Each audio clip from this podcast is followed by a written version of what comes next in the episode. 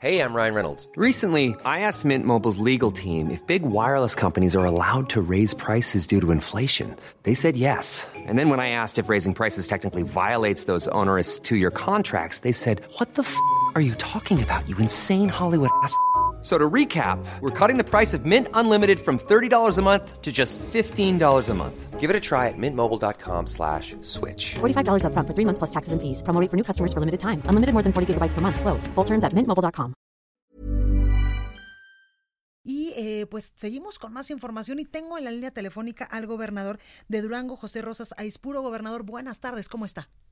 Hola Blanca, buenas tardes, qué gusto salvarte. El gusto es mío, gobernador. Cuéntame un poco, eh, pues, derivado de este presupuesto que ya fue aprobado la semana pasada allá en la Cámara de Diputados, hay varios gobernadores de distintos partidos políticos que han dicho que estos eh, recursos, pues, son insuficientes. Incluso el gobernador de Michoacán, Silvano Aureoles, dijo que, eh, pues, estos recursos no le van a, a funcionar para mucho allá en su entidad y también, pues denunciaba él, hasta un castigo severo a Michoacán. ¿Usted cómo está viendo este estos recursos que le van a destinar a su estado? Mira, eh, el presupuesto que tenemos, obviamente, pues yo creo que nunca habrá recursos que nos alcancen para atender todas las necesidades. En el caso de Durango, yo quiero decirles que sumamos esfuerzos con los legisladores federales, más allá de los partidos políticos, con eh, nos reunimos con funcionarios, con secretarios de Estado, con el propio presidente, comentamos las necesidades que tiene Durango para poder contar con un presupuesto que nos ayude a generar condiciones para ser más competitivos. Durango tiene retos muy importantes, sobre todo en materia de infraestructura carretera, en materia de infraestructura hidráulica.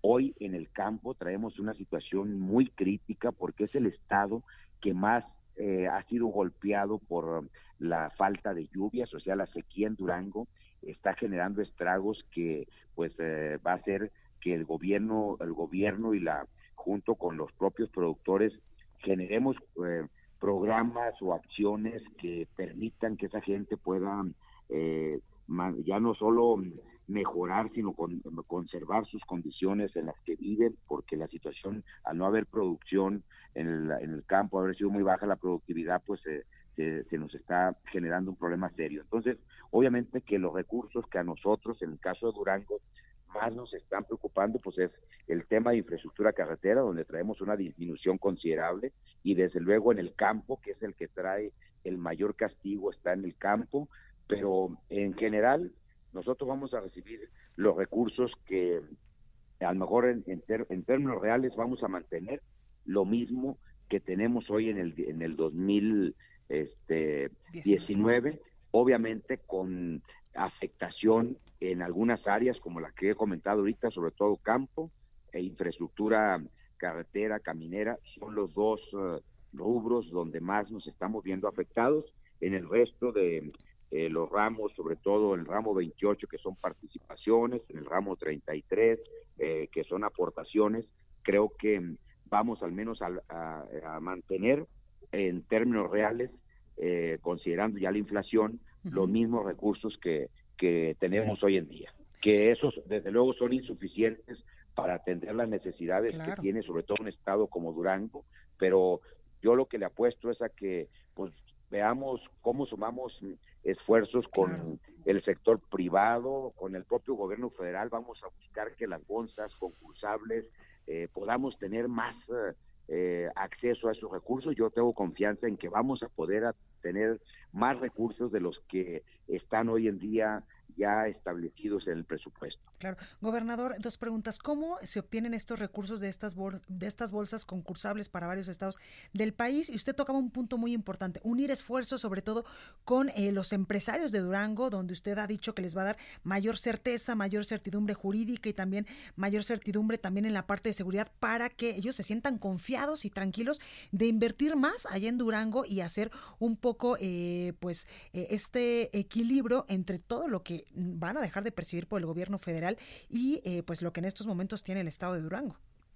Indudablemente, tenemos que hacer una alianza muy fuerte con eh, el sector empresarial, donde tenemos que darle, desde luego, con la seguridad jurídica, la seguridad pública, donde generemos condiciones también, pues, en, infraestructura este, productiva, industrial, para que sean más competitivos. Entonces, yo le apuesto a que en la suma de esfuerzos eh, con los empresarios y donde pues el gobierno eh, federal, el gobierno del presidente Andrés Manuel, yo tengo confianza en que no nos va a dejar solos. Durango es un estado con muchas necesidades y hoy la naturaleza nos está castigando seriamente y obviamente que estos recursos que están asignados para, para Durango son insuficientes para atender los grandes rezagos que venimos arrastrando de muchos, muchos años atrás. Entonces vamos a, a seguir sumando voluntades, esfuerzos con el gobierno federal, con los gobiernos municipales y sobre todo con la sociedad y en este caso particularmente los empresarios que son los que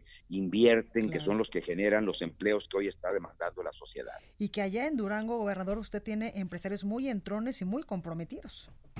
Indudablemente, aquí los empresarios en, en, diferentes momentos han salido adelante, han sido un factor, una palanca muy importante para eh, salir adelante y hoy en esta nueva etapa la convocatoria que nosotros hacemos pues es a sumar esfuerzos, a veces en las adversidades cuando tenemos que ser más creativos, que tenemos que tener más imaginación y creo que eso será el compromiso de este gobierno, además de que vamos a tener que seguirnos apretando el cinturón en el gobierno, o sea, disminuir al máximo los gastos que que no sean indispensables, como ya o en Durango no hay no hay lujos, aquí no hay los gobernantes no nadie goza de ello, pero bueno, vamos a seguir haciendo esfuerzos para que seamos todavía un gobierno más austero. Totalmente que usted el próximo miércoles va a presentar precisamente este proyecto de ingresos y de egresos, donde pues va a estar acompañado de unas medidas especiales en materia de austeridad.